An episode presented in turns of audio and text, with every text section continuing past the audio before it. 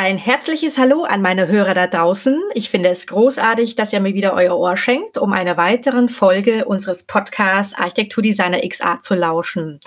Heute widme ich mich einem Thema, das eine wachsende Bedeutung in der zukünftigen Stadtentwicklung haben und in Teilen bereits umgesetzt wird. Hierfür wurde der Begriff der 15-Minuten-Stadt geprägt und zwar erstmals im Jahr 2016 von Carlos Moreno.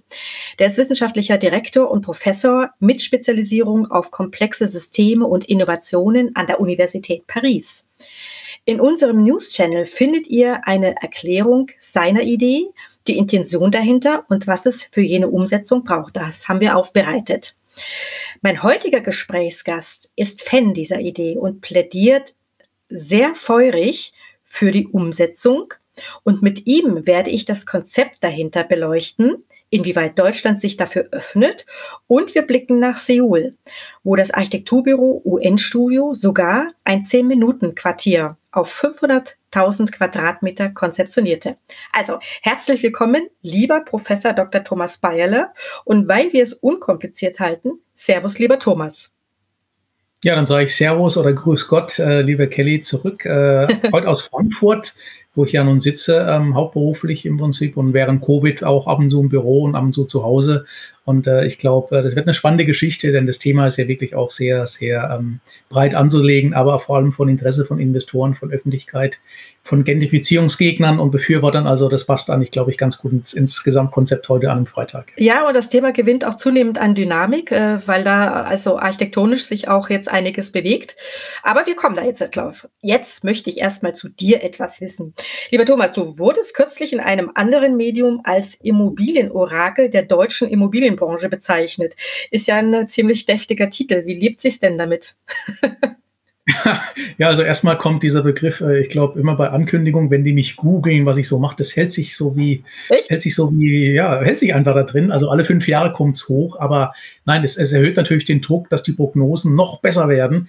Fairness halber, ich mache das jetzt seit knapp 25 Jahren in der Immobilienwirtschaft was wir so als Research und Marktprognosen bezeichnen. Und da wir ja einen trägen Vermögensgegenstand haben, also nicht Aktien, die sich quasi minütlich, sekündlich ändern, ähm, ist es mit den Forecasts manchmal gar nicht so schwierig, wie man meint. Allerdings geht es uns ja eher um die Wendepunkte äh, zu prognostizieren und weniger, ob die Miete in München jetzt im Jahr 2040 bei 118,40 Euro liegt. Das ist Quatsch, sondern eher die Frage, was sind so die großen Trends und da passt das Orakel schon. Allerdings wehre ich mich dagegen. Das Orakel von Delphi hat ja gewisse Rituale praktiziert und die praktiziere mhm. ich nicht. Das muss man ganz klar sagen. Ja. Okay.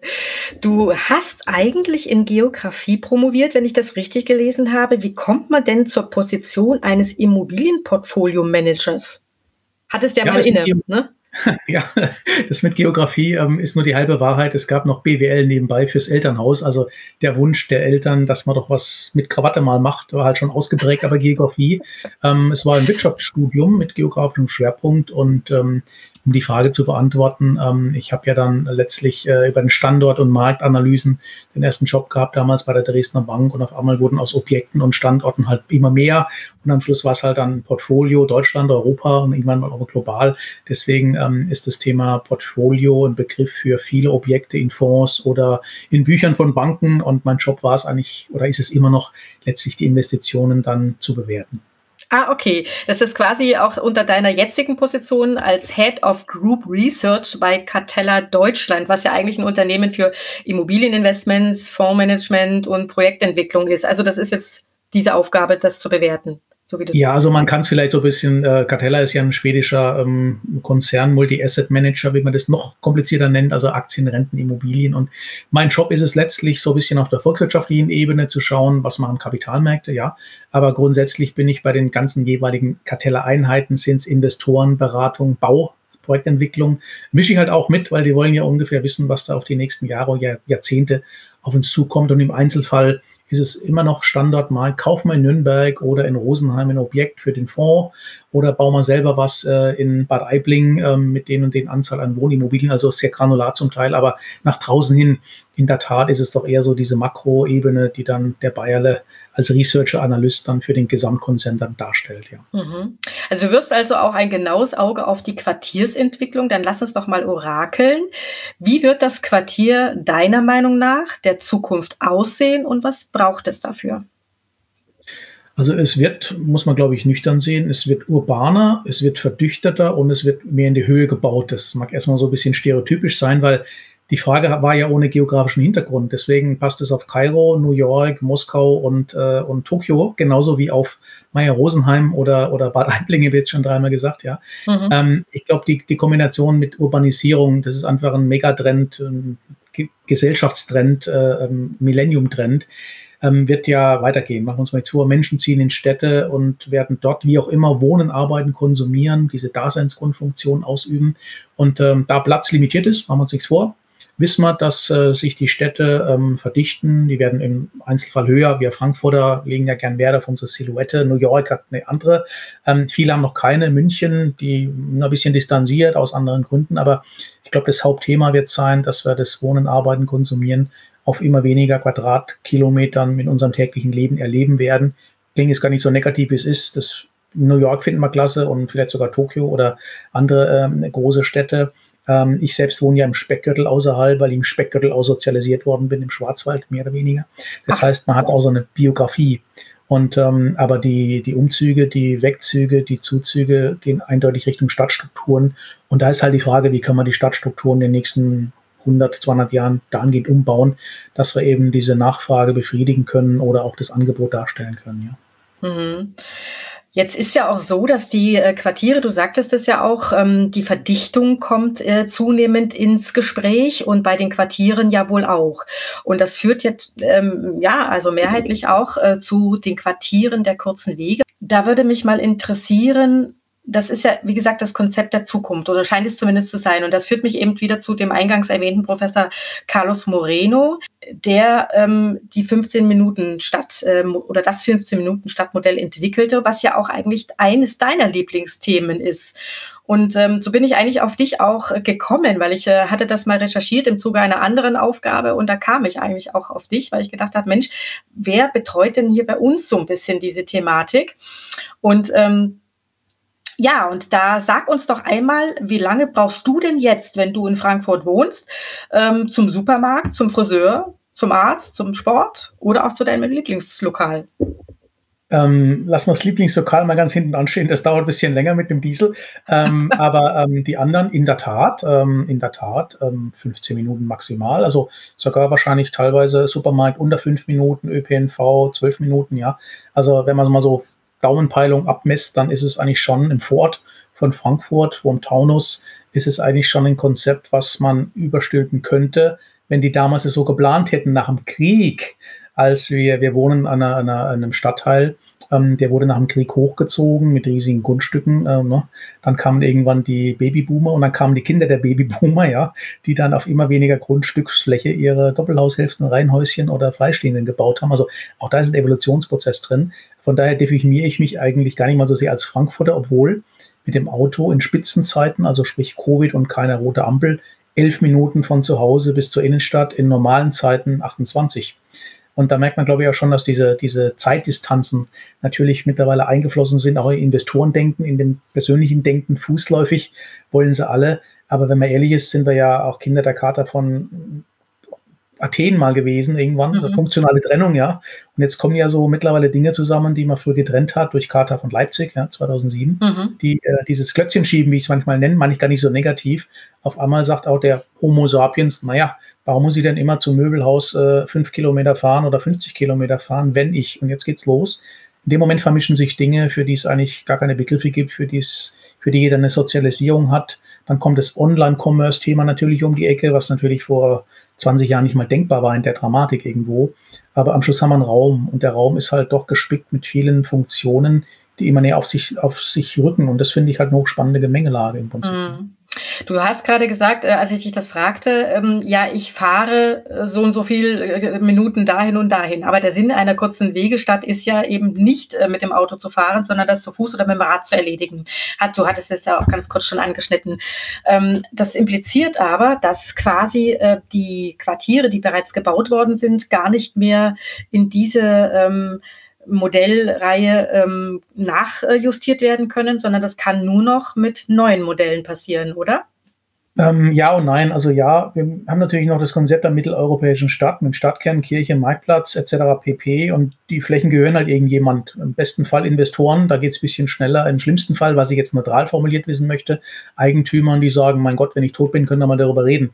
Das heißt, ein Umbauprozess bei bestehenden Strukturen ist natürlich viel, viel langfristiger als jetzt. Es kommt ein Projektentwickler, ähm, ich baue dort einen Campus oder ein Quartier hin oder, oder einen Hof, wie man es manchmal auch nennt mittlerweile, mit ein, zwei, 300 Einheiten, äh, wo vorher ein Autohaus war oder äh, Brownfield, also eine Produktionsanlage, ja. Das heißt, wir mhm. haben auch innerhalb von der Struktur unterschiedliche äh, Zeitfaktoren dahinter. Das, was wir heute bauen, also sprich 2022, hat schon zu extrem großen Teilen das, was wir als Mixed-Use-Property nennen, ist jetzt halt ein englischer Begriff, aber es sind mindestens mal zwei, wenn nicht sogar drei und mehr Funktionen da drin. Also primär Wohnen, weil es natürlich politischer, gesellschaftlicher Wunsch ist. Ähm, dann haben wir das Thema Arbeiten, wie immer das definiert ist, und noch irgendwas mit Handel, Einzelhandel meistens, ja. So. Das heißt, allein diese drei ähm, Klötzchen, wie ich dazu nenne, dominant Wohnen, definieren ja auf einmal ähm, innerhalb von Stadtstrukturen auf einmal eine, eine Belebung. So, mhm. das kann ich mal positiv verkaufen. Der Nachteil ist, äh, es prallt natürlich was dynamisch Neues mit einem anderen Preisschild, also extrem teuer, muss man nüchtern sehen, verglichen mit dem alten, auf etwas, was noch da steht, wo der Eigentümer sagt, ich habe da jetzt überhaupt kein Interesse, da was zu ändern und am Schluss haben wir die Genifizierungsdiskussion. Also das heißt, wir, wir haben eigentlich permanent Operationen oder Investitionen am offenen Herzen, weil wir eben keine Städte per se mehr neu bauen und planen können, zumindest mal hier in Mitteleuropa oder in Deutschland schon gar nicht. Wir können Arrondierungen machen. Deswegen glaube ich, das, was wir im Moment bauen, ist dem Thema einer, einer 15-Minuten-Stadt eigentlich schon relativ nah, basiert aber auf etwas, was es ja schon gibt. Das heißt, wir versuchen Elemente zusammenzuführen, manifestiert sicherlich in Neubauten mit diesen drei, vier Funktionen, die, die, die, die mittlerweile auch genehmigt werden. Ja, hm. Ihr habt äh, bei ähm, dem Modell der 15-Minuten-Stadt eine DNA für Immobilieninvestoren ausgemacht. Das fand ich ganz spannend. Magst du es uns mal kurz erklären? Ja, die DNA ist ja das Unverrückbare, haben wir mal gelernt. Irgendwann hat irgendwas mhm. mit, mit, äh, mit Wissenschaft, Biologie und äh, DNA-Strängen zu tun. Also wir sind ja alles Unikate, haben wir ja mal irgendwann gelernt, als es den Nobelpreis dafür gab. Aber ich glaube, die DNA von Immobilieninvestoren im Rahmen von Quartiersentwicklung lautet, äh, der Hauptstrang ist Wohnen. Punkt. Das heißt, man wird ja heute in der Stadtstruktur aufgrund der hohen Bodenpreise kommt ja keiner mehr mit einer Produktion. Ich lasse das ganze Rechtliche mal außen vor. Also es werden ja keine Autos mehr gebaut in Innenstadtstrukturen. Das heißt, durch diesen Bodenpreisdruck, durch dieses radiale nach außen gehende, haben wir ja allein schon die große Frage, wenn ich schon so teuren Grundboden habe, was kann ich denn da drauf setzen, was sich rechnet, mal ganz einfach formuliert. Und das Spannende war, die letzten 50, 80 Jahre waren diese monofunktionalen Strukturen halt immer dominant. Also so ein Büroturm in Frankfurt oder so eine Wohnanlage oder so ein Shoppingcenter, ja. Mhm. Mittlerweile ähm, mischt man diese Dinge durcheinander. Also mit anderen Worten, das Risiko am Kapitalmarkt, jetzt wird es kompliziert, sagt, eigentlich ist so ein monofunktionaler Bankenturm, wo die morgens reingehen und abends raus, theoretisch immer noch, ne, fünf Tage die Woche immer noch, ist eigentlich viel risikoanfälliger, als wenn ich Mischungen nutze. Und da sind wir, glaube ich, auch schon bei dem großen Thema, ähm, was eine DNA ausmacht. Eine DNA ist für uns eigentlich so ein Mixed-Use-Quartier, wo mehrere Nutzungen miteinander marschieren. Ich, äh, ich betone es deswegen so, weil ich habe auch im Studium und du wahrscheinlich auch nicht, wir haben diese Mischnutzungsstrukturen gar nicht gelernt, ja. Mhm. Ähm, wir haben schöne funktionale Trennung gelernt und ein bisschen Widerruf und alles richtig, keine Frage. Aber wir haben nie gelernt, wie das ist, wenn die jetzt extrem formuliert oben wohnen, in der Mitte arbeiten, unten shoppen dann fällt mir auch immer nur New York ein oder Tokio oder Seoul, ja. Und ich komme über das psychologische Momentum. Ach du lieber Gott, ich möchte auch abends rausgehen aus dem Bürogebäude, auch wenn die Arbeit Spaß macht. Ich brauche eine, eine Distanz im Kopf, ja. Mhm. Es müssen nicht immer 20 Kilometer sein oder gar drei Stunden.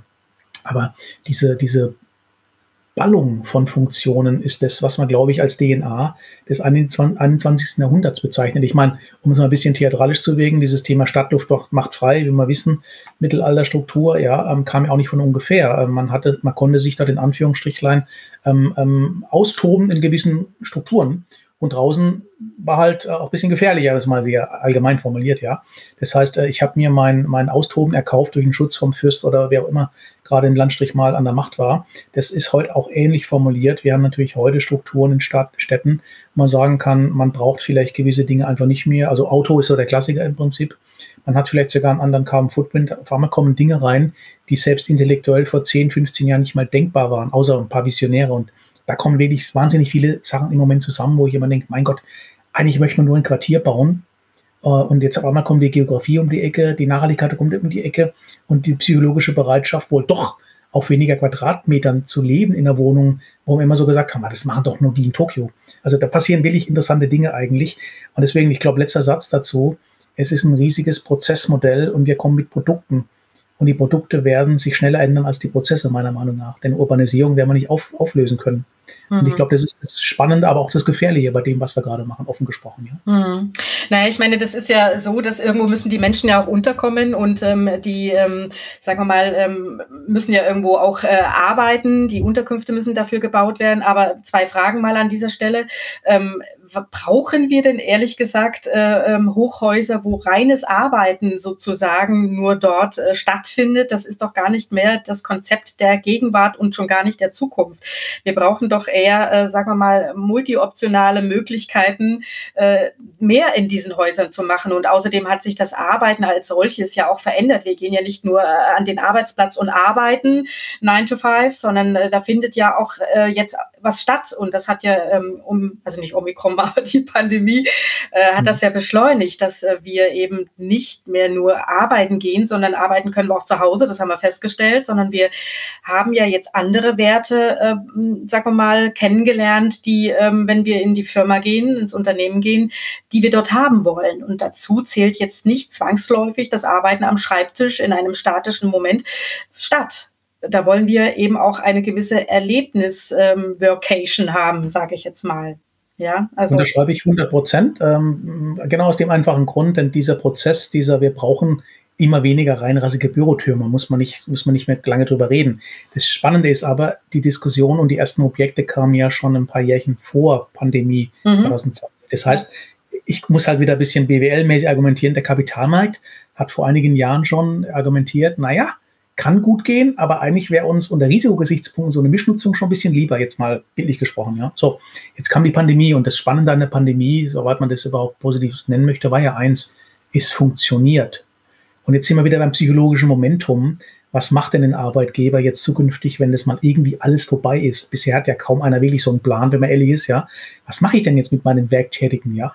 Glaube ich denn wirklich, dass sie noch fünf Tage kommen? Ja, garantiert nicht. Ja, also gibt ein paar Ausnahmen sicherlich, Gottes Willen. Ich möchte ja auch nicht, dass eine Feuerwehr, Krankenstation oder sonst irgendwas da, dass die da auf Homeoffice machen irgendwie, ja. Aber in der Summe ist ja der Umdenkprozess schon eingetreten. Technisch ist es überhaupt kein Problem. Und ähm, psychologisch, das sind wir, glaube ich, eher bei dem Punkt, wo wir aber auch zwei Jahre lang gemerkt haben, jetzt im März werden es ja zwei Jahre mit äh, Pandemie Deutschland zumindest mal, dass man schon ein Verortungsmomentum braucht, also sprich eine Kommunikationszone, seine Kollegen ein, zwei, drei oder einen halben Tag, je nach Neigung. Aber dann gibt es auch eine, einen anderen Raum, wo ich dann intensiver arbeiten kann, wo ich mich parallel sogar erholen kann, weil es nicht mehr so stressig ist, wo ich nachhaltiger bin, weil ich nicht mehr Diesel morgens rein rausbringe oder ÖPNV, ist völlig egal. Und es ist ein riesiger metamorphosischer Prozess im Moment. Deswegen die Stadt, um die wir gerade sprechen, ist letztlich eine Arrondierung von vielen Funktionen, die wir im Moment ich will ein bisschen selbstkritisch sein, so zusammenpacken mit das muss rein und Kultur muss rein und so. Was immer fehlt, und das sage ich auch wirklich ganz selbstkritisch auch für unsere Branche, was immer fehlt, sind, dann nehmen wir es mal Frischluft und Grünschmeißen. Ich meine jetzt nicht das, was planungsrechtlich eh gefordert wird, sondern wir, unter, wir gehen kaum einig mit der Freiflächendiskussion im Moment dran. Ich sage es mal vulgo, mhm. in Berlin gibt es ein riesengroßes Feld, da waren früher Flugzeuge und jetzt ist da, Achtung, nix man muss es nicht bauen, aber ich meine, jetzt mal hart formuliert, ich so wie den Berliner Kollegen jemand zu, da macht doch wenigstens mal ein paar Bäumchen hin, ja, was jetzt Stereotype ist für das Thema. Wir haben das Thema CO2-Produktion, CO2-Bilanz noch gar nicht verstanden. Wir sehen immer das einzelne Gewerk. Aber jetzt komme ich auf den Punkt, das heißt Stadtstruktur, Stadtentwicklung, Campusentwicklung. Mhm. Geht immer mehr in diese Richtung ähm, CO2-Ausgleich und wie möchte ich denn auf weniger Raum eigentlich mich in den nächsten ein, 200 Jahren dann klimapolitisch, theatralisch äh, äh, darstellen. Also da haben wir eine riesige Lernkurve vor uns äh, und ich möchte es nicht immer auf die Objekte fokussieren. Ähm, Versiegelung ein Riesenthema, seit dem Ahrtal natürlich, jetzt messbar, aber vorher für uns schon, ja. Also da kommen wieder Dinge zusammen, wo es, ach ja, wo es wahrscheinlich schon die Höhe massiv geht, was man sich noch teilweise gar nicht vorstellen kann, ja, offen mhm. gesprochen. Ja. Naja, also diese ganzen ähm, klimatischen äh, Umwelteinflüsse und ähm, was wir daraus ähm, eben auch ähm, in der Konsequenz erfahren mussten an diesen ganzen Unwettern, das wird natürlich auch eine bauliche Konsequenz haben, logisch. Aber ähm, das ist jetzt ähm, ist denn der Quartiersgedanke dann schon gegenwärtig, wenn man sagt, okay, nehmen wir mal das Ahrtal, was ja nun äh, unmittelbar betroffen war. Ähm, da habe ich übrigens auch einen Podcast gemacht mit einem ähm, Regenmanager. das war, war, schon ganz lustig. Und ähm, aber was äh, würdest du denn jetzt zum Beispiel empfehlen, ähm, was aus dem Ahrtal, aus dem zerstörten ähm, ja, Dorf und der Umgebung, was soll da daraus geschehen? Oh, das ist natürlich äh, für jemanden, der am, am, am, warmen, weichen Sofa sitzt hier bei Frankfurt und ich glaube, einmal in meinem Leben war ich im Ahrtal, ich kenne Bad Neuenahr-Ahrweiler ganz klar. Was soll ich den Menschen raten dort, die in einer Situation sind? Wahrscheinlich würde ich etwas kühl sagen, das ist eine Risikoabschätzung für die nächsten 50 Jahre, wenn sie wieder aufbauen. Das ist natürlich jetzt eiskalt, was ich sage, aber rührt aus dem Thema, wie groß ist die Wahrscheinlichkeit, dass sowas nochmal passiert. Dafür gibt es eine Münchner Rück- und Versicherung, die sowas berechnen. Ähm, ich glaube, die allermeisten Menschen werden das wieder aufbauen wollen. Das ist, glaube ich, auch drin in unserer Motivation als Menschen. Aber rational, glaube ich, wird es nicht Sinn machen. Das ist meine persönliche Meinung jetzt. Aber ich möchte da kein Urteil erlauben, denn das ist natürlich, hat was mit Heimat zu tun und mit, äh, mit völlig anderen Faktoren. Ähm, aber was das Thema betrifft, Quartiersentwicklung, müssen wir uns darauf einstellen, dass die nächsten Jahre, Jahrzehnte das Versiegelungsthema mit ziemlicher Sicherheit ähm, uns ja ja um die Ohren fällt, hätte ich jetzt mal negativ gesagt. Mhm. Aber Entweder wird es kompensiert durch, äh, wenn du versiegelst, zahlst du mehr Euro pro Quadratmeter. Oder du hast wirklich Gewerke, Gebäude, wo man eben nicht nur Bitumen verlegt, damit das Wasser schön abfließt, ne? ja. Klassiker, ähm, sondern dass man eben mehr Versickerungsaktivitäten macht, bis hin zu Rückhaltebecken. Also technisch ähm, nicht jetzt vielleicht die Mondlandung, aber Achtung, natürlich jetzt auch nicht für 0 Euro zu bekommen. Und das sind wir wieder beim Thema, egal was wir machen, es wird von der Preisfunktion schlicht und einfach teurer werden. Und das ist etwas, das ist meistens die zweite Hälfte des Satzes, was uns die Politik nie wirklich sagt, was die Menschen ahnen, was ich aber beruflich sagen muss. Also mit anderen Worten, ich glaube, wir werden durch viele intelligente bauliche Maßnahmen, ob das jetzt mit Holz ist oder alle möglichen Dinge, äh, Investoren machen das ja schon. Äh, wir kommen weg von Ausgleichsmaßnahmen, wir versiegeln was im Ahrtal oder in Frankfurt und dürfen dafür im Pfälzerwald 500 Buchen pflanzen. Das, das ist nicht mehr das Thema, glaube ich, soweit sind wir schon, obwohl es rückblickend gar nicht mal so ganz falsch war. Aber jetzt geht es mir aufs Gewerk selbst und da muss die Branche ähm, vom grünen Beton bis hin zu allen möglichen Sachen Antworten liefern, damit diese neue Einheit, ich rede ja auch immer von Euro pro Quadratmeter, die neue Einheit ist wahrscheinlich CO2. Bilanz, CO2-Wert, mhm. Carbon Footprint, wie man es nennen möchte, das wird viel stärker eigentlich uns die nächsten Jahre fordern, was Intelligentes zu entwickeln. Aber wie gesagt, nochmal, ich habe es verglichen mit einer Operation im offenen Herzen. Wir können rational sowas Neues bauen, aber nebendran steht das Alte, was zum Zeitpunkt der Baumaßnahmen, der Gestehung damals auch top of the pop und ähm, nach dem besten Standard war. Und ich glaube, das ist genau dieses, diese Herausforderung zu sagen, wie schaffen wir es über einen Prozess, Dinge relativ schnell in einen gewissen Gleichklang zu bringen. Der Gleichklang, der wird uns eigentlich nie, äh, der wird uns nie, nie erreichen, wenn ich ehrlich bin, ja. Hm, also zumindest vielleicht nicht in unserem Leben, aber es gibt ja auch noch eine Generation danach und eine wieder danach und da muss man natürlich auch vorausschauend sagen und nicht sagen, nach mir die Sintflut, sondern eben trotzdem einen verantwortungsbewussten Umgang und auch äh, ein verantwortungsbewusstes Denken an den Tag legen. Alles andere ist doch ähm, Nonsens. Und da schreibe ich blind und da sind wir wahrscheinlich, wenn ich einhaken darf, genau bei diesen Moden und bei diesen Trends, das ist hm. immer so ein schöner Klassiker äh, ich sage ja immer so ein bisschen locker, wenn meine Studenten mich fragen äh, oder wenn wir dann diskutieren über nach dem Studium geht es nach München. Sag, und was macht ihr denn da mit euren Quadratmeterpreisen? Sag, ah, ja, ist nicht einfach, aber die verdienen auch ein bisschen Euro 50 mehr in München. So, aber jetzt auf meine Frage, was ist denn dann danach irgendwann mal, wenn so diese Findungs- und Tinderphase mal zu Ende geht, irgendwie so Fortpflanzungstrieb oder Eigentumsbildung, um das mal seriöser zu formulieren, dann kommt man ins Nachdenken und dann kommt oftmals die Aussage ähm, nach dem Motto, naja, meine Eltern oder gar meine Großeltern im ländlichen Raum haben ja noch theoretisch die Möglichkeit, dass ich das reinbauen könnte.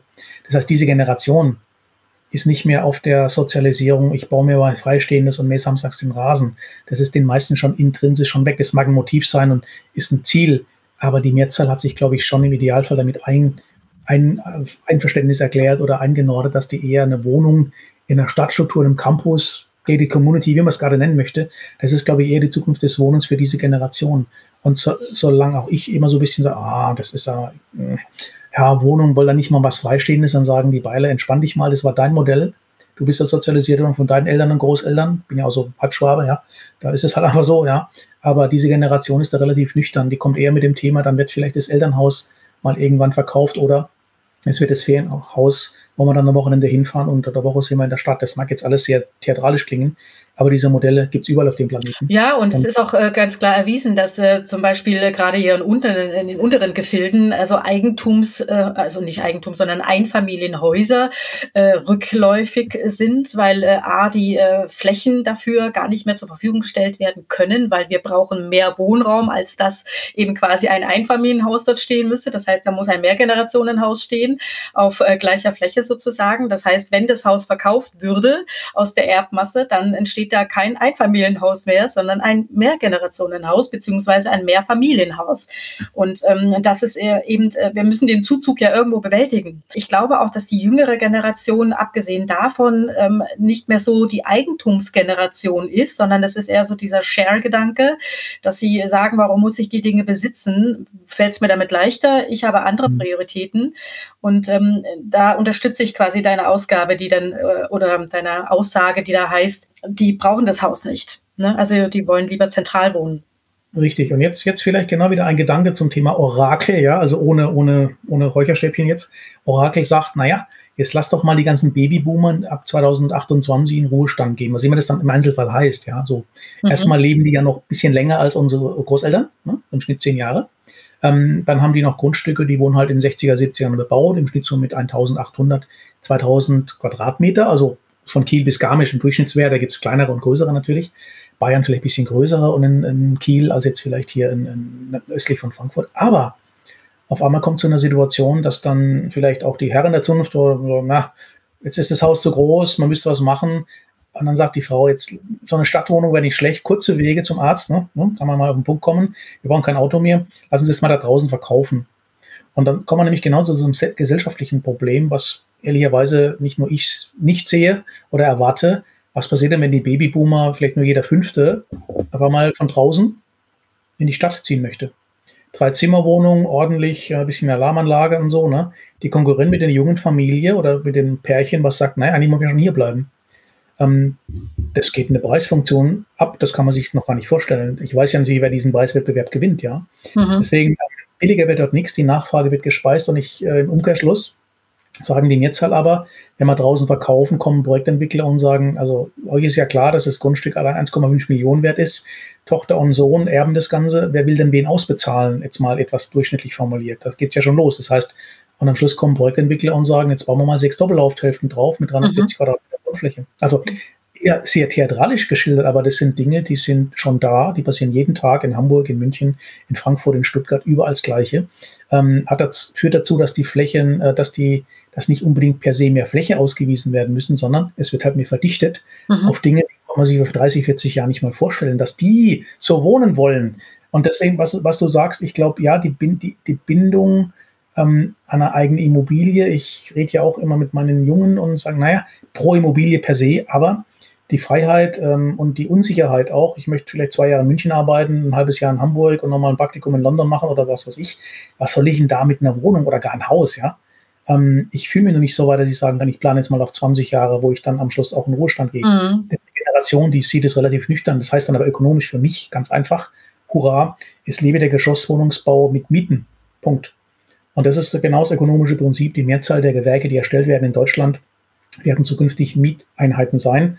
Ob das jetzt, wer da drin wohnt, ist eine andere Frage, aber die Mieteinheiten ist das, was die breite Masse des Marktes ausmachen wird. Deswegen schaue ich ja schon gespannt auf die 400.000 Einheiten, die die Bundesregierung uns dann ähm, quasi dann als Ziel vorgegeben hat. Ja, in der Tat. Also das, ähm, ich habe letztens ein Interview geführt mit dem Präsidenten des Zentralen Immobilienausschusses, äh, dem äh, Andreas Mattner.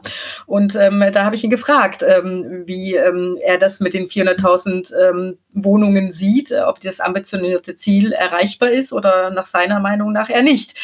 Ähm, also ich will die Antwort noch gar nicht vornehmen, weil das Interview erscheint noch. also ich, ich ahne, was er gesagt hat, ja, weil ich glaube, da denken wir uns wahrscheinlich auch zu dritt irgendwo, ja.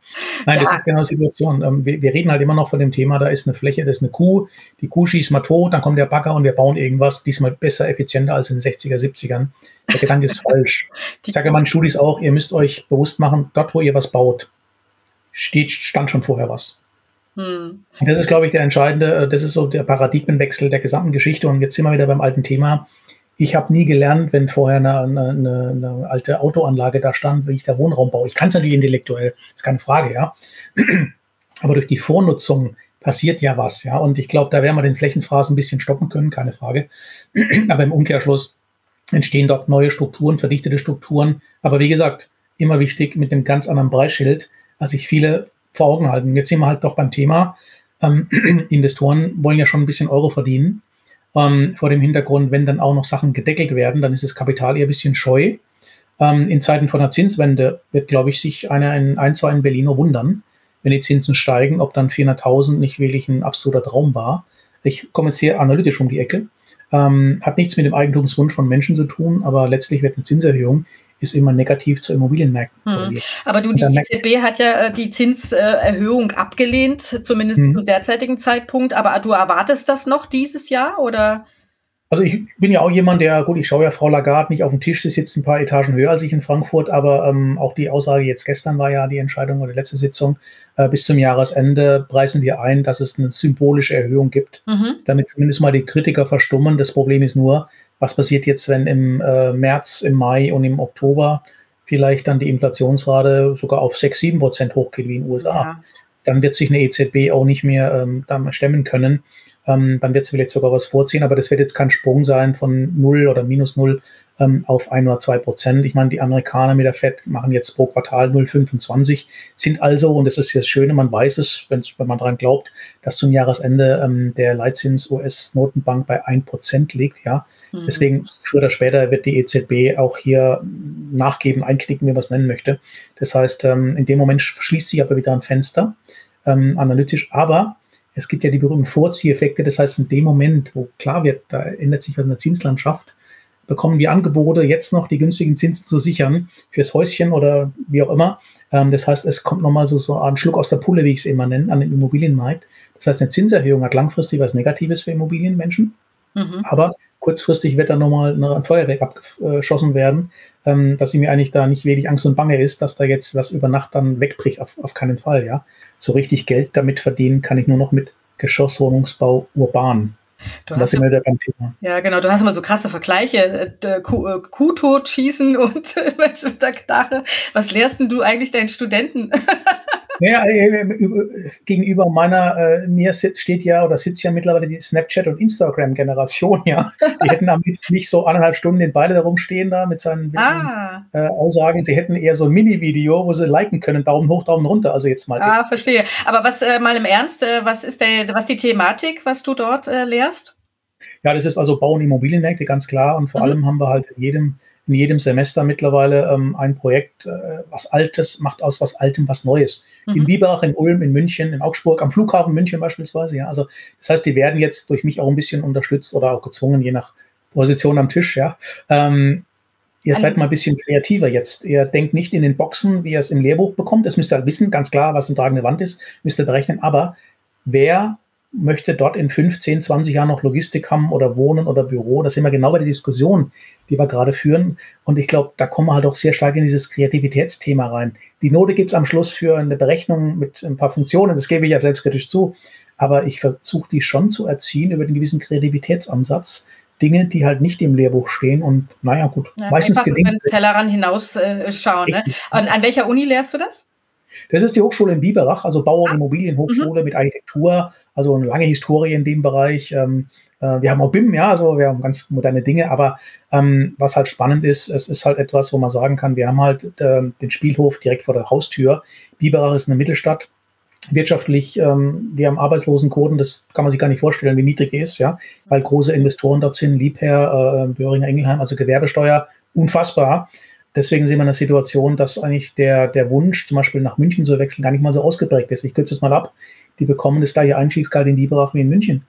Und ähm, da, Leute, geht in die Stadt, schaut euch mal das an, machen auch viele, aber die Motivation, ich gehe dorthin, weil ich mehr Geld bekomme, ist mittlerweile auch nicht Priorität A, B und C mehr, ganz offen gesprochen. Und deswegen meine ich ja, was ist jetzt, wie wollen, wollen die arbeiten, wohnen, konsumieren, ja? Bisschen Snapchat hier, bisschen Opa am Samstag schon, aber dann noch ein bisschen Cornern mit seinen Kumpels nachts am Marktplatz und zwischendrin mal kurz nach Malle fliegen. Jetzt mal alles sehr locker formuliert. Ähm, aber in der Summe, und das ist jetzt meine persönliche Bemerkung, in der Summe erlebe ich eigentlich eine ganz andere, viel konservativere Generation. Ich fokussiere jetzt auf meine Studierenden, die BWL und Immobilien machen, ganz klar, als man das so manchmal vor Augen hat, dass das alle so wilde Kreative sind. Nee, die hinterfragen manchmal sehr kritisch und sehr konservativ eigentlich Dinge und lehnen Sachen auch ab, ja. Das finde ich, find ich, auch wirklich gut. Aber kommen wir mal zurück zu unserer Hauptthematik, nämlich dieser 15-Minuten-Stadt, äh, die wir mhm. so ein bisschen übergreifend äh, zum Podcast heute ausgesucht haben, beziehungsweise ich habe das. Ähm, und ich würde ganz gerne mit dir mal einen Blick ähm, in Südkoreas Hauptstadt Seoul werfen. Denn dort entsteht auf einem ehemaligen Industriegelände eine futuristische Stadt, muss man sagen, in der alles binnen, und jetzt Achtung, zehn Minuten erreichbar sein soll. Hier wurde das niederländische Architekturbüro UN Studio bereits 2019 von der Hyundai Development Company eingeladen, eben eine 10-Minuten-Stadt zu kreieren für die digitale Wirtschaft. Und das Quartier wird natürlich, es ist nicht nur für eine digitale Wirtschaft, sondern es soll auch digital vollständig versorgt sein. Und diese digitale Infrastruktur ähm, dient auch dazu, nicht nur um die Bedürfnisse der Leute dort zu verbessern, sondern auch um die Gebäude energieeffizient zu gestalten und Gemeinschaftsräume zu schaffen. Und jetzt frage ich dich, wie realistisch hältst du denn das Vorhaben, ähm, in zehn Minuten alles erreichbar zu machen? Und, ähm, und vor allen Dingen auf dieser Größe. Wir reden von 500.000 mhm. Quadratmeter. Und äh, wie weit ist Deutschland davon entfernt, so zu denken? Realistischerweise, es wird zu 100 Prozent gelingen, bin ich fest davon überzeugt. Wenn ich jetzt diesen lockeren Spruch, naja, das ist halt Samsung-Land, dann kann man ja zwischen den Zeilen schon lesen, dass das Thema Digitalisierung und wahrscheinlich auch ähm, Stadtplanung neu und das Thema ähm, asiatische Mentalität zusammenkommen, das wird 100% funktionieren. So, deswegen kann ich als Europäer, ein bisschen Weltberger bin ich auch, immer nur sagen, ja, das werden die machen. Die haben, Achtung, mit Gangnam vor 35 Jahren oder mit Sengdo äh, vor 10, 15 Jahren schon die Erfahrung gemacht, wie man komplett neue Strukturen baut. Und ich sage jetzt bewusst nicht Retortenstrukturen. Das, was die bauen, ist ehrlicherweise jetzt nicht so dramatisch. Äh, wenn man sich das H1-Projekt anschaut, dann ist es, sind es ja genau die Glötzchen, die man braucht ähm, zur Daseinsgrundfunktion, bisschen moderner vielleicht, aber die Querschnittsfunktion Digitalisierung ist das, was das Ganze ausmacht. Und das heißt Samsung-Land. Alle haben Samsung und sind alle digital. So, jetzt Transferleistung Deutschland. Da bin ich halt mittlerweile ein bisschen, entweder wird er mit dem Alter ein bisschen knorriger oder ein bisschen konservativer oder, oder, oder gibt auf, ja. Wir machen die Baumaßnahmen, werden bei uns auch darstellbar. Bei uns scheitert es an dem Thema, was ist Digitalisierung in der Umsetzung. Das geht los von Datenschutz bis hin zum Thema, wir sind überhaupt erstmal dabei, Datenstandard zu setzen und die Daten zu erheben. 80 Prozent erfassen wir immer noch und 20 Prozent werden wir aus. Und der Kern und der Mehrwert von so einem Projekt H1, jetzt Sol oder was ähnliches im kleineren in Berlin, wäre aber mit den Daten dann zu arbeiten. Und da ganz ehrlich, wenn ich jetzt ein bisschen hat, wenn wir es nicht mal schaffen, den Südlink zu bauen innerhalb meiner Lebenszeit, dann ähm, muss schon viel passieren, dass ich an die Umsetzungsfähigkeit eins zu eins in diesem Land glaube. Das klingt jetzt sehr, sehr negativ, ich weiß. Aber was aber, hältst du denn von der, ähm, da entsteht ja nun auch äh, die Siemensstadt 2.0. Genau. genau beim Thema. Wir haben was Altes, was wir umbauen mit einer modernen Struktur. Nochmal, passiert, überhaupt keine Frage. Mhm. Ähm, von daher, ähm, es endet aber an der Grundstücksgrenze. Und während in Korea, jetzt als Beispiel Seoul, ähm, interessante Stadt eigentlich, ja, während dann mit der Erfahrung sofort was überschwappt auf das nächste Stadtviertel über digitale Prozesse. Die wollen das auch. Haben wir halt eher noch Widerstände. Das heißt, in Berlin, Siemensstadt als Beispiel jetzt, nehmen wir mal eins raus, ähm, wird es noch ein paar Jährchen dauern, wirklich sogar Jahrzehnte, bis dann diese ähnlichen Prozesse sich übertragen auf Neukölln oder auf Marzahn. Jetzt mal immer bildlich natürlich gesprochen, ja. Mhm. Ich möchte ja den Berliner nicht zu nahe treten, aber dieses Klein-Klein-Denken ist da schon äh, schwierig. Aber ich will auch ehrlich sein, es gibt ja auch ein anderes Beispiel noch, das ist jetzt paar Jährchen alt, Hudson Yards in New York, ähm, war so eine Art Vorgänger mit Schwerpunkt auf Digitalisierung und Immobilien. Und da kam Covid dazwischen. Das war halt die Denkhaltung, wie man es vielleicht gemacht hat in, äh, vor zehn Jahren intellektuell. Heute stehen viele Büroflächen leer wegen Covid. Viele Wohnungen werden nicht benutzt wegen Covid. Und man hat noch ein bisschen Kunst am Bau der Wessel gemacht. Und man fährt als Tourist dorthin, schaut sich's an. Aber das ist halt eine Umsetzung, die so knapp am Ziel vorbeiging. Deswegen will er jetzt nicht immer einen Stab brechen für die Asiaten oder für die Südkoreaner. Die haben auch andere Planungsprozesse und andere Ordnungsstrukturen, muss man ganz nüchtern sehen. Da haben wir eine andere Sichtweise der Diskussion, um es mal wohlwollend zu sagen. Ähm, das ist auch gut so offen gesprochen, deswegen dürfen Prozesse auch hier manchmal länger dauern. Aber irgendwie ist es immer so hibbelig, es läuft ja uns die Zeit davon. Mhm. Denn wie gesagt, ich kann immer nur sagen, dieses Tempelhofer Feld, wo nichts ist, ja, das ist unfassbar. Das will keiner komplett zubauen, aber mal damit beginnen, sowas, so einen Wurf zu machen, Ah, schwierig, schwierig, schwierig. Ich höre jetzt auf, über ein BR noch zu reden, sonst eskaliert es. ja, aber du hast eigentlich auch äh, die Antwort auf meine nächste Frage schon ein bisschen äh, mhm. vorweggenommen.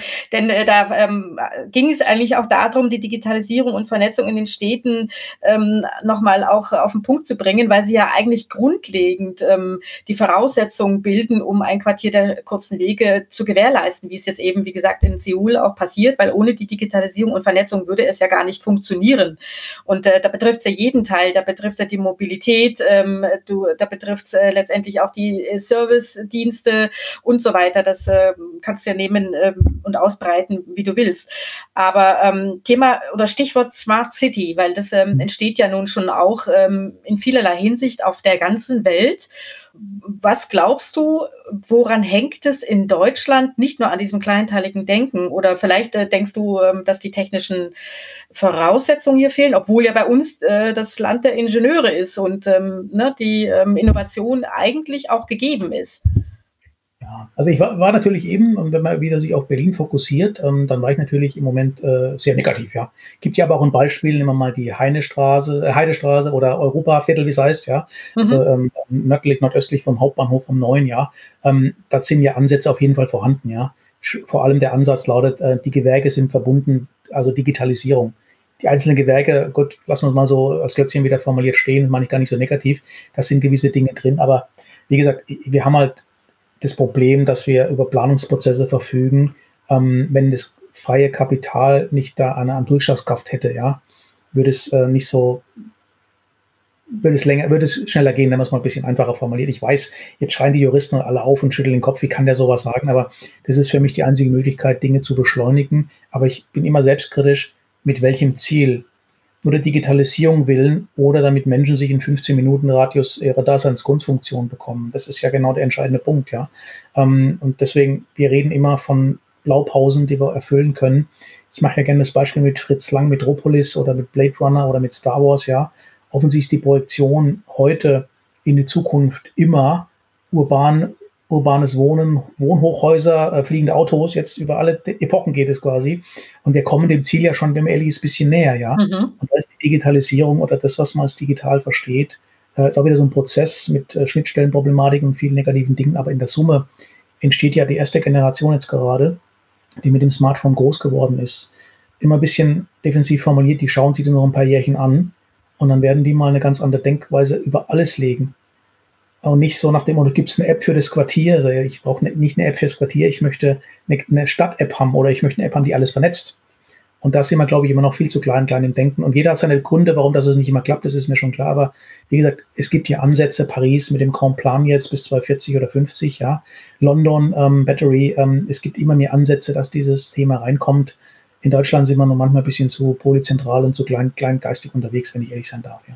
ja, und das trifft auch letztendlich so ein bisschen das Prozedere, wie mal Smart Home entstanden ist. Smart Home ist ja auch so heraus äh, entstanden, also gibt es ja schon sehr lange, aber da äh, waren ja lange, lange Zeit auch die sogenannten Insellösungen immer federführend. Das mhm. heißt, jeder Hersteller hatte sein eigenes äh, Portfolio und das äh, war auch nur in sich äh, vernetzbar und funktionabel.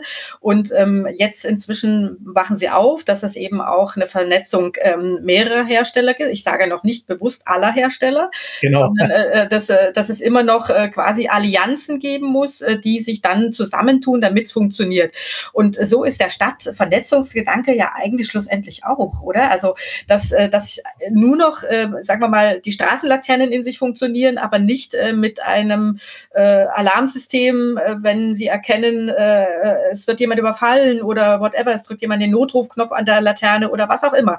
Das gibt gibt es ja, in, es gibt es in, in, sag mal, in kleinen Teilen. Ne? Also Berlin hat da schon mal so ein ähm, Probeprojekt gemacht, aber das ähm, als Ganzes zu denken, über dem Dach zu denken, ne, das ist tatsächlich äh, noch nicht vorgegeben. Deswegen. Deswegen also, ich sage ja manchmal immer, wir brauchen mal wieder so einen Humboldt, so einen Universalgenie, ja, so einen Universalgelehrten, der alles konnte irgendwie, der von Humboldt, ja. Mhm. Übertragen heißt es ja aber auch, und das ist, äh, wie gesagt, ich, wir haben ja Cartella viele Länder, die man bereist und wenn man mit den Kollegen abends weggeht, wie werden wir gesehen? Wir sind die in Europa mit der größten Panik vor Datenlecks und Datenangst, Datensicherheit, ja. Um Gottes Willen, meine Daten gehören mir, ja. ähm, ich kriege das nicht weg, denn wenn ich dann in die anderen Länder komme, ich profitiere davon ja, dass ich mich einlogge in Strukturen und ich da passiert auch nichts im negativen Sinn, ja, nach dem Motto, ich bin da trackbar, ja, aber wo ist denn das Problem damit, ja? Und da haben wir einen Fetisch in Deutschland entwickelt, dass die Daten, was weiß ich, wo gespeichert werden müssen und bloß nicht vernetzt werden. Und der Mehrwert der Digitalisierung liegt ja im Vernetzen von Daten, damit am Schluss die Kosten reduziert werden oder ich habe einen Mehrwert durch irgendwas, ich spare Klima, ich kann meine Heizung regeln, meine Kaffeemaschine. Jetzt zig Möglichkeiten, aber der Fetisch äh, Datenschutz ist, äh, bremst definitiv Innovationen, bleibe ich dabei werde ich auch die nächsten Jahr, 20 Jahre noch so ja, Ja, und, und, und man muss auch mal überlegen, also die Daten ist das einzige valide Mittel, um Digitalisierung zu ermöglichen. Also und auch bedürfnisgerecht zu ermöglichen. Das muss auch mal gesagt werden. Also das äh, ohne die geht es nicht. Richtig. Also, ich meine, das Beispiel mit, äh, mit den Steckern von Nokia und Siemens vor 20 Jahren und Apple heute oder jetzt mit den Ladestationen, ja, nicht jeder kann überall tanken. Ich meine, das ist, das ist ja unfassbar. Es ist besser als vorher, keine Frage, aber das ist ja genau der Prozess, den ich meine. Und ähm, deswegen, wie gesagt, ähm, es, es läuft darauf hinaus, auf, ein, auf eine Einheit, auf eine Schnittstelle. Ich bin ja so ein Freund des CO2 Carbon Footprint. Was soll ich denn mit den ganzen Zertifikaten, die an der belgisch-deutschen Grenze enden? Äh, das Klima halt nicht. Und deswegen gibt es, glaube ich, unter dem Thema der Messbarkeit, der, der Erfassung von gewissen Kennziffern, haben wir noch wahnsinnig viel vor, uns das intellektuell vorgedacht. Wir sind ja nicht auf dem Baum noch, Gottes Willen. Wir sehen das ja, was passiert. Mhm. Und das mhm. Dramatische ist, dass wir halt rechts und links überholt werden von anderen Nationen, muss man ganz nüchtern sehen. Und ich mache ja dann manchmal auch noch gerne den Spruch, so im Schwarzwald haben sie ja die Uhren erfunden, haben wir mal gelernt, ja, oder deutsche Ingenieurskunst mit dem Diesel. Ja, ist alles richtig, ist nicht falsch, aber die Innovationen werden uns entweder geklaut, mal theatralisch, oder sie werden von anderen halt relativ schnell adaptiert, ähm, nicht zu sagen kopiert und dann halt äh, ein Rollout gemacht, wie es Northern Choice. Das heißt, sie bringen halt vor allem etwas in, in eine Fahrt, wo in Deutschland äh, 16 Bundesländer halt immer noch ihre Probleme mit haben, ja. Mhm. Und ich glaube, der Föderalismus, äh, Covid hat ja gezeigt, Föderalismus hat ja nicht nur seine Vorteile, wenn man es mal so sieht, ja. Ja, absolut. Also hat immer seine Kehrseite. Aber meine Frage jetzt, äh, die wird vielleicht ein bisschen knifflig. Also Stichwort Smart City, Stichwort 15 Minuten Stadt. Wenn du beide ähm, äh, Determinanten mal betrachtest, äh, welche, welches Quartier oder welche Stadt fällt dir ein, die es deiner Meinung nach am idealsten bisher umgesetzt haben? Am idealsten ähm, mhm. kann ich sagen, das ist äh, zwei, Sydney Mhm. Und ähm, interessanterweise Seoul. ähm, also beide Städte, die ich kenne. Ähm, die sind für mich am weitesten, aber wahrscheinlich eine Mischung vom Mindset der jeweiligen Regierung oder der Bevölkerung, je nachdem. Bisschen locker. Äh, ich könnte auch Santa Barbara machen in Kalifornien. Äh, das sind aber wieder diese Insellösungen natürlich, ja. Ähm, flächendeckend ist es, glaube ich, nichts. Das, was, was wir vielleicht nicht wollen, ist das, was in China letzten 15 Jahre passiert ist, dass es eine flächendeckende Erfassung von allen möglichen Daten gibt. Und Daten sind erstmal gut und schlecht, aber irgendwann fallen sie halt in schlechte, je nachdem, wie ich sie einsetze. Aber diese Beispiele, die ich gebracht habe in Australien, in Südkorea oder in Kalifornien in dem Fall, das sind schon Dinge, da kann man schon mal als Europäer hinfahren und sagen, Mensch, schon mal, das geht ja wohl doch irgendwie. Manche sind Insellösungen, manche sind ähm, Schnittstellen für die Zukunft und wenn man das Beste rauspickt und macht was Eigenes, in einem europäischen Standard beispielsweise, dann wäre mir eigentlich schon, wäre ich schon ganz, ganz gut und optimistisch, dass es auch gelingt, mal sowas langsam zusammenzubringen irgendwo. Ja. Mhm. Und warum Sydney? Ähm, Sydney ist, ja gut, Sydney liegt äh, nicht nur am Wasser, sondern Sydney ist halt vom Mindset, also ähm, wie sagt man dazu jetzt, ähm, Angels, hören die jetzt nicht gern, was ich sage, angelsächsisch ähm, ursprünglich mal äh, äh, geprägt worden, aber vom Mindset, die haben schlicht und einfach haben die komplette ÖPNV, die haben die komplette Versorgung, Abwasser, Endwasser, ähm, haben die in einer zentralen App zusammengefasst, ja. Mhm. Die ist aber freiwillig und jetzt geht schon los. Ähm, Freiwilligkeit ähm, ist am Ende des Tages die Funktion, je mehr da mitmachen, desto stabiler werden die Daten und die Auswertungen dazu. Und am Schluss bekomme ich halt bei meiner Wasserrechnung 5 Cent abgezogen. Also 5 Cent erspare ich dann, so ist es besser formuliert. Das heißt, ich bekomme auch einen Bonus, wenn ich mich daran beteilige. Und in Deutschland, in Europa haben wir halt unsere anderen standardisierten Strukturen. Und deswegen lobe ich jetzt mal Sydney, weil ich es halt auch eine schöne Stadt finde, wahrscheinlich auch in dem mm. Fall. Ja. So, also jetzt kommen wir mal abschließend zu einem kleinen Spielchen. Es hat ja leider alles ein Ende, ähm, leider auch das Gespräch mit dir. Aber ähm, ich will doch ein kleines Spiel mit dir spielen. Ähm, nachfolgend übermittle ich dir mal einige Begriffe und du sagst mir in deiner ähm, Ausführung, beziehungsweise wenn es geht auch kurz, ähm, die Herausforderung und Aufgaben, die damit verbunden sind. Und ich bitte dich auch wirklich äh, kritisch damit äh, umzugehen oder du kannst es auch positiv sagen, wenn es dir positiv äh, ähm, in den Kopf kommt. Aber ähm, sowohl als auch, würde ich mal sagen. Ja? Mhm. Also fangen wir mal an. Architektur einerlei von Quartieren, Stichwort Baukultur. Ist definitiv wichtig, weil für mich hat Kultur immer was nach vorne gerichtetes, unfertiges, was den besten Pfad aufzeigen sollte. Deswegen bin ich ja auch ein Freund von der Sagrada Familia, als extremes Beispiel offen gesprochen, ja. Aber äh, für mich ist, äh, für mich ist äh, Kultur, Baukultur immer etwas, was äh, sich reiben muss es darf nicht gleichförmig sein, auch wenn ehrlicherweise viele der neuen Quartiere mittlerweile ähnlich aussehen, ein bisschen mhm. Bauhausstil und bodentiefe Fenster mal ein bisschen locker formuliert. Ja, ja wenn es mal Bauhausstil wäre. Okay, neues Bundesministerium für Wohnen. Finde ich gut, wenn die Ressourcen verfügbar sind, aber unabhängig vom Geld, ähm, Durchschlagskraft die anderen Ministerien davon überzeugen, wenn das Ziel 400.000 heißt, dann sollte ich, ohne es andere auszuklinken, aber soll ich eine gewisse Durchschlagskraft haben. Sonst sind wir auch in fünf Jahren noch bei der Baulandmobilisierungskommission, die es, glaube ich, seit 20 Jahren schon gibt, ja auch nichts passiert. Fettschwanzmarkie. Ein wahnsinnig süßes Tier, was ich seit äh, dem 13. Dezember letzten Jahres eine Patenschaft haben, äh, habe, äh, weil äh, meine Cousine in der Schweiz wurde 60 die ähm, hat sich nichts gewünscht, weil sie alles hat ne? und äh, feiert im Zoo oder feierte im Zoo und dann hieß es, ähm, mach mal eine Tierpatenschaft, meine Familie und ich und dann kam dieses süße Tierchen. Ich habe ein bisschen gezuckt wegen dem Namen, gebe ich zu, aber wahrscheinlich ist es eine spätpubertäre Phase, die ich da gerade an den Tag lege, aber irgendwie, wenn man das Tierchen mal gesehen hat, findet man es auch ganz süß, ja. Deswegen der Fettschwanz-Monkey ähm, ist ein nettes Tierchen, ja. Virtual Reality ähm, werden meine Kinder erleben, damit Geld verdienen, damit einkaufen. Äh, ich werde es nicht mehr erleben in der Reihenform, ja. Hyperloop. Hyperloop, ähm, es ist eine positive Spinnerei eines Menschen, der viele Spinnereien hat. Ähm, jetzt ist der Aktienkurs des Spinners wieder runtergefallen, aber das gehört dazu. Nein, ähm, es ist nichts anderes als wahrscheinlich eine Übersetzung dessen, was die, Dampf, äh, die Dampfeisenbahn vor 200 Jahren war. Ähm, wird irgendwann kommen, bin ich fest von überzeugt. Leider Gottes werde ich in meinem konservativen, prognostischen äh, Orakelumfeld wahrscheinlich auch nicht mehr drin sitzen, bis es mal soweit ist. Es sei denn, es gibt eine Möglichkeit, dass man 120 wird. Keine Ahnung, ja. Vielleicht will ich ja. okay. Ähm, der Film Inception. Inception ist ein Film, da werde ich jetzt nicht das Ende verraten. Ähm, man ich sage immer locker, dazu braucht man schon Abitur, damit man es versteht. Ja, mehr will ich dazu nicht sagen. Äh, ist etwas, wo man sagen kann, Film über mehrere Ebenen und Schichten, unabhängig von Leonardo als toller Schauspieler, ähm, man sollten sich zwei, drei, vier Mal anschauen, glaube ich. Ja.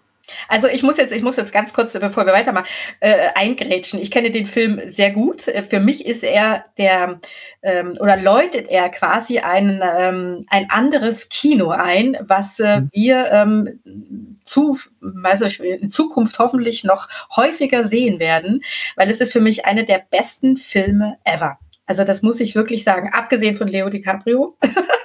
den ich auch gut finde.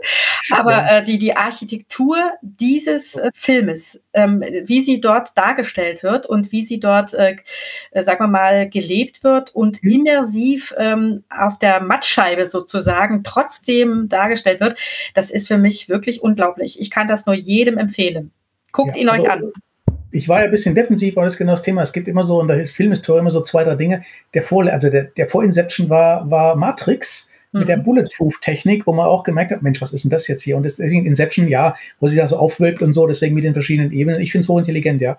Absolut. ähm, da kann man nur empfehlen, sowas anzuschauen, ja. Ist für mich der Wendepunkt in der Filmbranche. ESG. Ja, oh, super Buzzword und ich, jeden Tag äh, könnte ich auf vier Webinaren im Moment mitmachen oder bei Konferenzen und alle gieren nach der Umsetzung der EU-Taxonomie, welche Auswirkungen. Es ist das Eingeständnis der Branche, dass man auf einem guten Weg ist, aber noch nicht wirklich äh, der Nebel sich gelichtet hat, was man unter E, S und G im eigenen Unternehmen zu machen hat. Mhm. Ähm, das ist, glaube ich, wichtig. Es ist ein, ähm, ein, Begriff, den mag ich nicht wirklich, weil ich bin eher ein Freund, dann nennen wir das Ding beim Namen, das schimpft sich Dekarbonisierung.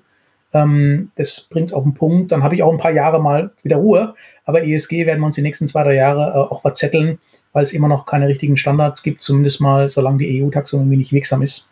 Ähm, also der zentrale Immobilienausschuss hat jetzt dafür eine Art äh, Guideline gemacht. Das heißt also, was, was man darunter versteht. Ich sage es mal ganz kurz kurz, Environmental, Social Governance. Und ähm, da gibt es äh, tatsächlich ähm, von denen dort einen, äh, eine Guideline, äh, ein Leitfaden, der ist jetzt vor ein paar Tagen erschienen. Und ähm, falls jemand da mit Bedarf hat, äh, gebe ich das hier kurz an die Hand, ähm, um sich ein bisschen darin ähm, einen Eindruck zu machen. Okay, was ist für dich das innovativste Land und warum? Das innovativste Land ist für mich ähm, äh, Japan. Warum? Also ich habe da, durfte eine Zeit lang mal dort, dort, leben, wohnen, arbeiten, wie es so schön heißt. Also während meiner Promotion schon lange her, aber seitdem bin ich regelmäßig dort. Ähm, die Japaner probieren viele Dinge aus, Kanban-System beispielsweise, also Fehlerkultur nehmen wir es mal einfacher. Mhm. Ähm, und ähm, vieles kriegen wir gar nicht mit, aber die haben, die haben quasi ihr Land zum Experimentierhof gemacht. Und das finde ich hochspannend im Prinzip, ja. Cool. Äh, sind vielleicht nicht die Kommunikationsweltmeister, wie man das aus europäischer, amerikanischer Attitüde so kennt, aber das machen die schon richtig toll, ja. Immobilienblase.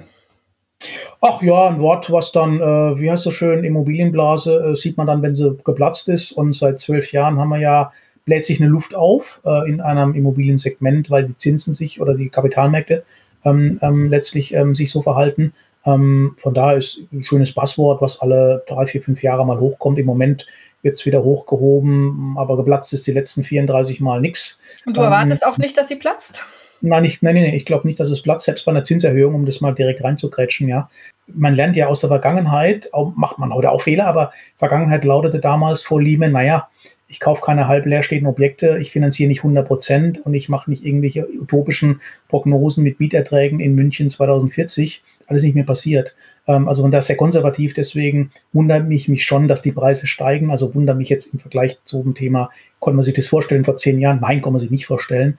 Aber eine Immobilienblase ist es nicht. Und nochmal, die Leute, die sich eine teure Wohnung in München kaufen, machen das, Achtung, Zitat, immer noch irgendwie freiwillig. Auch wenn sich die Einheiten, die Kommas ein bisschen verschoben haben, das will ich gar nicht auf Rede stellen. Aber ich sehe es nicht als Immobilienblase an. Nein. Mhm. NFT. Also für die, für, wolltest du mich jetzt gerade fragen, was soll, die, was soll das oder was ist das? nee, was soll das sein? NFT, dass du das noch nicht gehört hast. Das ist ja, also das ist äh, für die Hörer und für dich, ähm, das ist die Abkürzung für Non-Functional Token und steht für eine, naja, sagen wir mal, nicht ersetzbare digital, für ein nicht ersetzbares digital geschütztes Objekt in, im Blockchain-Kosmos. Ähm, und das ist quasi die Art gestalterischer Digitalobjekte, die eben auch zunehmend Liebhaber im Bereich künstlerischen und architektonischen Bereichen ähm, auf den Plan ruft. Und ähm, zum Beispiel das jüngste Beispiel ist äh, Zaha Hadid Architekten. Die haben ähm, auf dieser Basis einen Ausstellungsraum äh, kreiert, äh, um die Produkte eines Unternehmens sozusagen digital ähm, zu präsentieren habe ein bisschen gezögert, weil ähm, Tokenisierung, ja klar, richtig, NFT ist auch eine Schnittstelle innerhalb eines BIMs, deswegen war ich so ein bisschen vorsichtig. Ähm, und äh, ich kenne es als Kunst, äh, Kunstthema. Ähm, es gibt ja mittlerweile NFT-Kunst mhm. und daher war der Begriff schon, ähm, ist der Begriff schon präsent, aber äh, ehrlicherweise ähm, gibt es verschiedene Möglichkeiten, das Ding zu übersetzen, aber lange Rede, kurzer Sinn, ähm, Tokenisierung, ja, geht in diese Richtung. Ähm, und äh, aber große Ahnung davon im Einzelfall habe ich auch nicht, gebe ich offen zu. Ja. Mhm, also du siehst da drin keine ähm, zukünftige äh, kein so. Systemfeld für euch. Doch, doch, doch, um Gottes Willen, ja, natürlich. Also nur, ich bin da immer ein bisschen pragmatisch und sage, naja, es gibt die Macht der Notare. Also mhm. das ist ein bisschen kryptisch formuliert, heißt aber, ähm, natürlich ist eine Blockchain-Technologie oder überhaupt intellektuell, äh, was Dinge beschleunigt, einfach nur besser als das, was jetzt ist. Problem ist nur, wie möchte ich halt ein paar tausend Notare in Deutschland oder das Gerichtswesen überzeugen, dass das eine Rechtssicherheit hat und dass man euch eigentlich gar nicht mehr braucht äh, um einen äh, Mietvertrag oder um einen Kaufvertrag zwei Stunden vorlesen zu lassen. Ja, das mag jetzt ein bisschen despektierlich klingen, um Gottes Willen, aber ähm, das ist schon etwas, wo man sagen kann, da kann die Technik massiv helfen, aber man darf den Flashback-Effekt der Widerständler nicht äh, ganz außen vor lassen. Ähm, deswegen ja, und ich glaube, wenn man es einfach übersetzt, man sieht an, wer mit Apple Pay bezahlt und elektronische Buchführung macht und wer zur Bank noch geht und dort Geld abhebt, ja. Hm. Mhm. Das kann man biologisch wahrscheinlich irgendwann mal erklären. Das kann man machen, muss man aber nicht. Okay, ja. an dieser Stelle, lieber Thomas, kommt jetzt die lang gepflegte Tradition äh, eines unzensierten und unkommentierten O-Tons von dir. Und ähm, wenn du jetzt etwas der Welt da draußen sagen möchtest, wäre das nun der passende Moment. Alles ist erlaubt, aber keine Werbebotschaft. Also, bitteschön. Ich glaube, dass wir im Jahr 2022, auch wenn die Informationslage uns jede Sekunde ganz böse Sachen immer näher bringt und Covid hin und Ukraine dort. Wir leben für die Menschheit in der besten aller Welten, bin ich fest von überzeugt. Natürlich aus der europäischen Perspektive formuliert, äh, westliche Hemisphäre auch ganz klar. Aber ich glaube, der Planet war noch nie so toll, ähm, so sicher, so stabil, wie er rückblickend vorher war. Achtung, Fußnote, das sieht man in Afrika oder mit irgendwelchen Haiti-armen Menschen natürlich völlig anders, aber mir geht es um den Blick 200 Jahre zurück. Da hat sich die Menschheit massiv nach vorne entwickelt, auch wenn es die Blöcke immer noch gibt und Kriege wieder und bla bla bla. Aber ich denke, wir sind als, als Homo sapiens auf einem extrem guten Weg. Deswegen mache ich mir um das Thema Klimawandel, auch wenn es dramatisch wirkt, überhaupt keine Frage, nicht ganz große strukturelle Sorgen. Der Homo sapiens will überleben, wird überleben und das schafft er garantiert. Aber wie er es schafft, gibt es vielleicht eine Weltregierung, keine Ahnung. Aber ich denke, da sind wir trotz alledem mit jedem Tag, was wir machen, machen wir das schon ein bisschen besser. Mhm. Homo sapiens wird überleben, äh, muss ich jetzt doch nochmal einschränken. Auch im All wird der gerade schon konzeptionell ähm, ja, sich darauf vorbereitet. Ja, klar, klar. Also einer, einer der zweiten, dritten Lieblingsfilme, The Mars, äh, der Marsianer, ja. Klassischer Film im Prinzip, ja. Ähm, ähm, ja, also nee, nee, definitiv. Also die, die Innovationssprünge, die Technik mit sich bringt, da bin ich vielleicht ein bisschen zu technikgläubig, aber ja, natürlich wird es passieren, 100 Prozent. Der Homo sapiens, äh, der wird nicht den Planet verlassen, weil er zusammenbricht, das glaube ich nicht. Wir werden verlassen, weil er als Forscherdrang wahrscheinlich neue Welten irgendwann mal entdecken möchte oder Rohstoffe abbaut, wie auch immer, ja, aber ich ich glaube fest daran, dass es passieren wird, ja. Ja, du wirst doch, glaube ich, gar nicht so lange mehr warten müssen, weil es gibt ja schon einige Architekten, die sich damit befassen. Also Bjarke Ingels ist auch einer davon. Und ich habe jetzt auch einen ähm, Architekten ähm, kennengelernt, das ist ein Ukrainer. Und äh, der ähm, hat äh, quasi in einem, in einer Marskrater hat er äh, eine Wohn- und Lebenslandschaft äh, kreiert. Die stelle ich auch in den äh, kommenden News vor. Äh, und das ist sehr, sehr schön, was er da gestaltet hat. Also wie gesagt, also der Mars scheint überhaupt generell das Lieblingsobjekt äh, der Begierde zu sein, wenn es denn außerhalb der Erde sein soll. Also ähm, man darf gespannt sein, oder? Ja, aber der, der ich habe ihn ja als Spinner bezeichnet, sehr wertschätzen mit dem Hyperloop. Ähm, der wird uns ja dahin bringen. Also mich jetzt ehrlicherweise nicht mehr, ja wahrscheinlich, aber ähm, die Technologie wird uns dorthin bringen. Bisher scheitert es ja nicht am Hinkommen, sondern am Zurückkommen. Das ist ja das Hauptthema, ja. ja. Braucht schon sehr suizidal geprägte Menschen, die das machen dann wollen, aber auch das wird gelingen, bin ich fest von überzeugt. Ja, genau. Also das, also der Hyperloop, den gibt es ja nicht mehr nur äh, von unserem ähm, Tesla-Genie äh, sozusagen, sondern inzwischen machen das ja auch andere schon. Und ähm, äh, auch Italien arbeitet damit. Zaha Hadid Architekten hat dafür auch den Hyperloop äh, designt und gestaltet. Also da bewegt sich auch ein bisschen was. Es gab auch schon einen ersten Testflug, hätte ich jetzt fast gesagt, aber der erste Testfahrt. Und ähm, ja, also äh, ich glaube, der, der erste, der es gemacht hat, war Richard Branson. Also und dann kam erst Tesla. Also okay. ich weiß jetzt gar nicht. Aber wenn man es mal hm. wieder auf Deutsch übersetzt, die zweite Stammstrecke in München wäre ja so ah. eine Art Hyperloop. Ja? Oh, ich habe Schmerzen. Wenn du da ich weiß. ich habe totale Schmerzen. Ich weiß, ich weiß. Ich weiß gar nicht, ob ich das noch erlebe hier. Also keine Ahnung. von den Herzen. Ne? Genau. Okay, also lieber Thomas, ich darf mich bei dir herzlich bedanken, äh, dass du mit mir das kurzweilige Gespräch geführt hast. Ich habe viele Einblicke abseits deiner ganzen beruflichen Profession bekommen. Das hat mich total gefreut. Vielen, vielen Dank, dass du mein Gast warst. Ich wünsche dir alles Gute und weiterhin ähm, gutes Orakeln. Ja, vielen Dank und äh, ja, ich lasse mich gerne messen an Prognosen, die ich heute wieder vom Stapel gelassen habe. Mal gucken, ja. Jetzt kriegen wir doch noch zum Mars irgendwann gemeinsam. Ja. Großartig. Dankeschön. Okay, ich möchte euch nochmals auf das Statement von dem Professor Carlos Moreno hinweisen äh, zu dem Thema der 15 Minuten statt, dass wir äh, in gleichem Newsletter ähm, dort veröffentlichen und dann auch natürlich auf unserem News-Channel ähm, publizieren. In diesem Sinne, macht es gut, achtet auf euch und pflegt einen offenen Geist. Eure Kelly.